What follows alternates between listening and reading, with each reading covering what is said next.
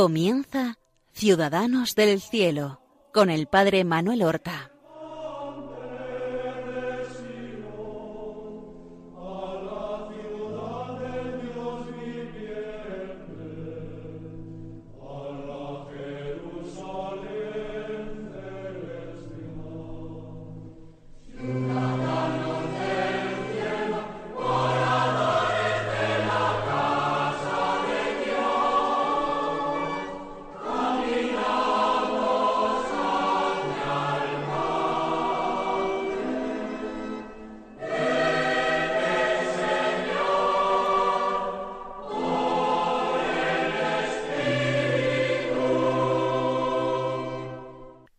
Buenos días, queridos amigos, oyentes de este programa de Radio María que se llama Ciudadanos del Cielo y con el que nosotros queremos acercarnos a la vida, a las virtudes de nuestros hermanos los santos. Y en estos programas, en estos últimos programas, queremos acercarnos a la figura extraordinaria, heroica, llena de caridad de San Pedro Claver, santo jesuita, nacido en Verdú, en Cataluña, en el año 1580, y que murió en Cartagena de Indias a la edad de setenta y cuatro años en mil seiscientos cincuenta y cuatro. Un hombre cuya vocación de servicio estuvo marcada por su primer gran maestro espiritual, que fue un humilde hermano jesuita, portero en el colegio de Montesión que tienen los jesuitas en Palma de Mallorca, San Alonso Rodríguez, que le animó a emprender esa aventura americana, embarcarse para América, por supuesto, con el permiso de los superiores, y emplearse allí y gastarse y desgastarse al servicio de sus hermanos más pobres, evangelizando. Nosotros hemos dejado en nuestro último programa ya a Pedro Claver en América. Después de desembarcar en Cartagena de Indias, emprende el viaje hasta Santa Fe de Bogotá, donde él va a realizar sus estudios de teología junto con algunos otros jóvenes jesuitas. Es septiembre u octubre de 1610 cuando llega a Santa Fe de Bogotá nuestro Pedro. Tenía treinta años. Antes ha tenido un viaje de unos veintiséis días de duración desde Cartagena. Un viaje que en parte ha sido a pie o en mula por zonas pantanosas, ha tenido que atravesar ríos, embarcarse, continuar andando, un viaje no exento de peligros, peligros de ataques de animales salvajes, picaduras de mosquitos que transmitían enfermedades, ataques de indios nativos. Así, así casi un mes tarda de San, de Cartagena de Indias a Santa Cruz de Bogotá, Pedro. Y como he dicho hace unos momentos, entre septiembre u octubre de 1610 llega a aquella ciudad, mucho más pequeña y tranquila que Cartagena de Indias. Vivían allí unos dos mil españoles y quizás un número superior de indios.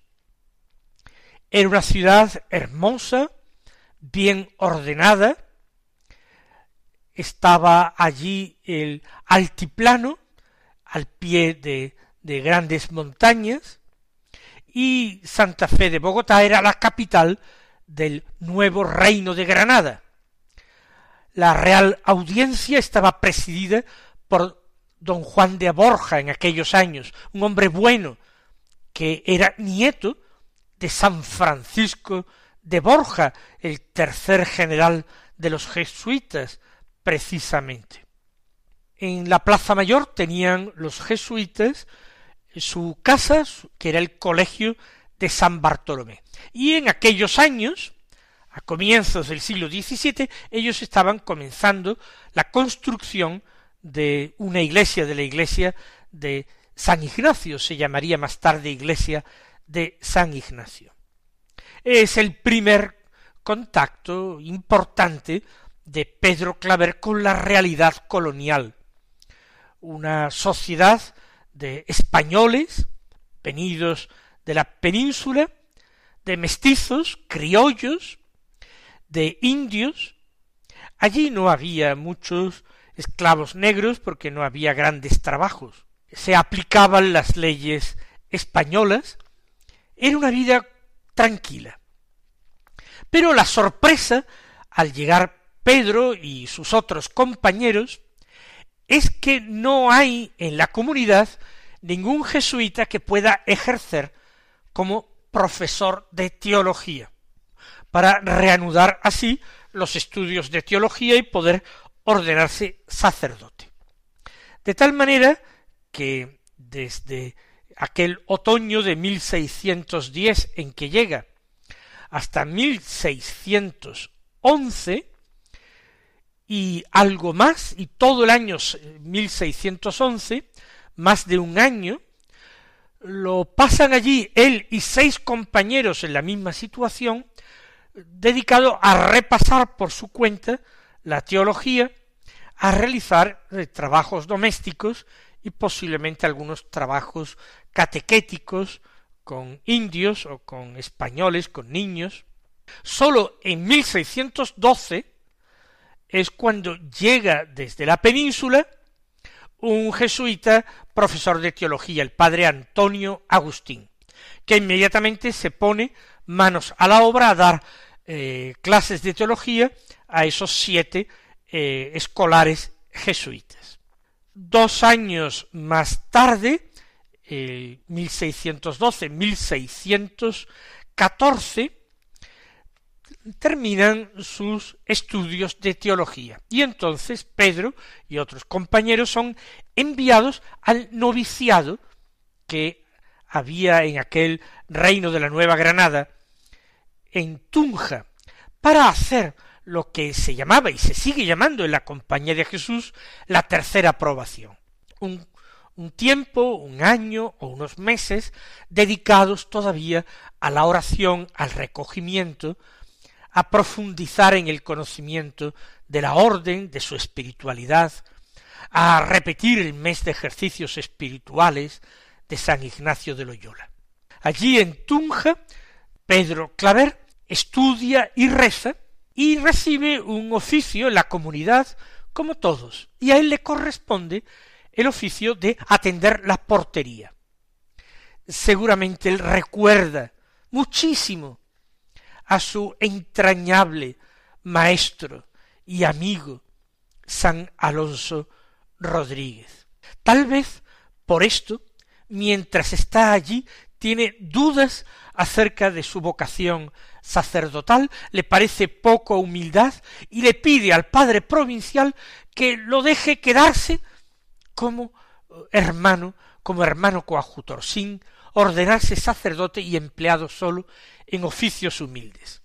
Por supuesto, el padre provincial rechaza de plano tal petición. Él ha estudiado filosofía y teología para algo y ahora es el momento de ordenarse sacerdote.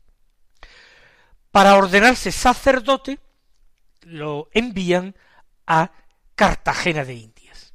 Y de nuevo él deshace el camino recorrido y vuelve a Cartagena de Indias, a donde no llega sino a finales de 1615. Ya tiene nuestro Pedro Claver treinta y cinco años y medio, treinta y cinco años bien cumplidos.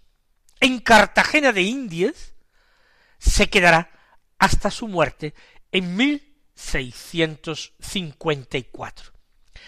Lo que quiere decir que durante treinta y nueve años, los treinta y nueve últimos años de su vida, que fue de setenta y cuatro años, él los pasa en aquella ciudad y casi por enteros dedicados al mismo trabajo. Unos meses después de llegar a Cartagena, el día de San José, 19 de marzo de 1616, se ordena sacerdote. Tiene treinta y cinco años, aunque le quedan un par de meses para cumplir treinta y seis. Lo ordena sacerdote eh, un obispo dominico, fray Pedro de la Vega, y se ordena sacerdote en la catedral de Cartagena. Su primera misa la celebró en la capilla del colegio de los jesuitas en el altar de la Virgen del Milagro, a la que siempre profesó una entrañable devoción. Ya veremos cómo al final de su vida él eh, se hace llevar a la capilla para poder contemplar la imagen una vez más antes de morir. Esa imagen de la Virgen del Milagro la había llevado allí precisamente el padre Sandoval, quien será, como ya dije, su segundo maestro y padre espiritual y gran inspirador para este trabajo con los esclavos negros. Era un cuadro y se llamaba, o la habían empezado a llamar, del milagro, porque se había salvado este cuadro de un incendio en el que había ardido todo, hasta el marco de la pintura, pero no la pintura. Pues fue una gran devoción suya mariana esta de la Virgen del Milagro.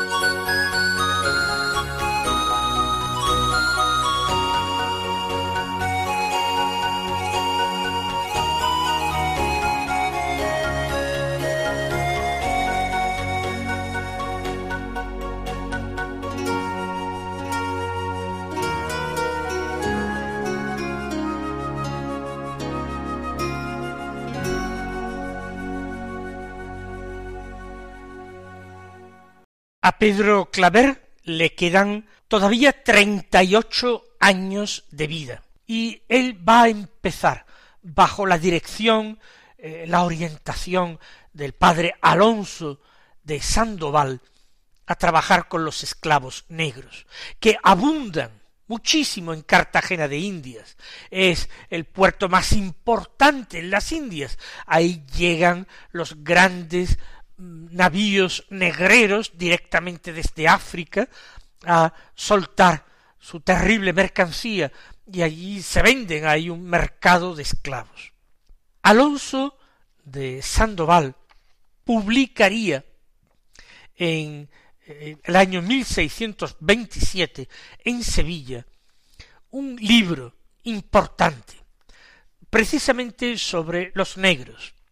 Él trata temas jurídicos, por ejemplo, acerca de la licitud de esclavizar a los negros africanos, por supuesto para él no es lícito, temas morales, él declara que es pecado mortal traficar con esclavos negros, pero también se ocupa de geografía, de eh, catequesis de los esclavos negros, etcétera, etnología, las distintas razas de negros y lenguas que hablan, todo esto lo trata este padre Alonso de Sandoval, que llegó a ser también tan querido para Pedro Claver. Cuando Pedro Claver hizo su profesión solemne como jesuita, esa profesión que se hace más tarde, como hay votos desde después del noviciado y ya se es religioso, pues no hay una prisa en realizar esta última profesión. Así él se ordena sacerdote en 1616 y sólo en marzo y sólo seis años más tarde, en abril de 1622, realiza su profesión solemne. Él tiene que escribirla a mano. Y antes de escribir la fórmula eh, oficial de los votos que emplean los jesuitas, él escribe lo siguiente, que es extraordinariamente bello y revelador. Escribe antes de la fórmula, amor, Jesús, María, José, Ignacio, Pedro, Alonso mío, Tomás, Lorenzo, Bartolomé, santos míos, patronos míos, maestros y abogados míos y de mis queridos negros, oídme. Sigue la fórmula de la profesión y termina con su firma. Y él firma en latín Petrus claver etiopum semper servus. Es decir, Pedro Claver, siervo esclavo de los siempre, para siempre, de los etíopes, es decir, de los esclavos negros. Él se definió a sí mismo, él trazó un programa de vida. Pero fíjense en estas palabras. Primero, amor. Es lo que a él le motiva. Él está encendido en caridad. Es amor a Dios, pero un amor a Dios que se vive a través del amor al prójimo. Quien dice que ama a Dios, a quien no ve, y no ama a su prójimo, a quien ve, ese tal es un mentiroso. Y lo dice el apóstol San Juan. No es ese el pecado en que incurrió Pedro Claver. Amor es la primera palabra escrita de su puño y letra en ese documento de profesión. Después, Jesús. Es su gran amor. Él profesaba en la compañía de Jesús. A continuación, María, una devoción inculcada a él en su infancia, una devoción a la Virgen que se había acentuado en el noviciado y en contacto con San Alonso Rodríguez, un santo enamorado de María, a quien la Virgen llegó a secarle el sudor de su frente, de su rostro, una vez que subía hacia el, el castillo en Palma de Mallorca. Después de estas palabras, amor, y después de los nombres de Jesús y María, dice José. En la fiesta de San José se había ordenado sacerdote. José es el esposo de María, el patrono de la Iglesia, lo pone a continuación como gran devoción suya. Después, Ignacio, su padre Ignacio, el santo padre Ignacio, fundador de la compañía de Jesús. Después Pedro, imaginamos que es porque es el santo patrono suyo, él se llama Pedro por San Pedro, y por tanto se encomienda a él. Después, tomen nota, tomen nota, Alonso mío, no dice simplemente Alonso, sino Alonso mío. Ven ustedes el extraordinario influjo, amor, devoción que le tiene a Alonso, que no está canonizado ni mucho menos, que ha dejado el recuerdo de haber sido un santo hermano portero, pero nada más. Y él le dice Alonso mío. A los demás santos, a Jesús y a María, los ha tratado en la oración. Pero Alonso es un santo que ha tratado en vida, aunque no esté canonizado, para él lo es. Por eso es suyo, Alonso mío. Y él mismo era de Alonso, porque él está allí en América por el influjo y por el consejo de Alonso. Alonso mío. Después añade Tomás.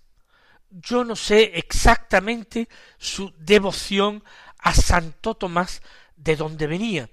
Después añade Lorenzo, el nombre del santo mártir. En torno a su fiesta, él había entrado en los jesuitas, ingresó el 7 de agosto y, en, y había hecho sus primeros votos, que fueron el 8 de agosto. Pero no conozco exactamente si mm, hay alguna otra razón por la que él es devoto de San Lorenzo. de Bartolomé, era el santo apóstol a quien le estaba consagrado ese colegio de Santa Fe de Bogotá, donde él ha terminado de estudiar la teología, el colegio de San Bartolomé. Lo añade y después dice, y maestros, santos míos, patronos míos, maestros y abogados míos, y de mis queridos negros, oídme. Él y sus negros los pone a todos ellos bajo la intercesión, la protección de sus santos, santos míos, patronos míos, maestros y abogados míos. Pero hemos adelantado esta eh, solemne profesión suya, porque era interesante, ahora comienzan los años de trabajo un trabajo que siempre realizó en Cartagena de Indias, que siempre consistió en lo mismo. Aquí ya no hay viajes, aquí ya no hay etapas, aquí ya no hay cambios de misión ni de destino. Aquí hay un emplearse hasta la fatiga en atender los cuerpos y las almas de los esclavos negros que llegaban en un estado verdaderamente miserable al puerto de Cartagena de Indias. Pero ese apostolado infatigable de Pedro Claver será ya el tema de nuestro próximo programa. Hasta entonces, recibid la bendición del Señor.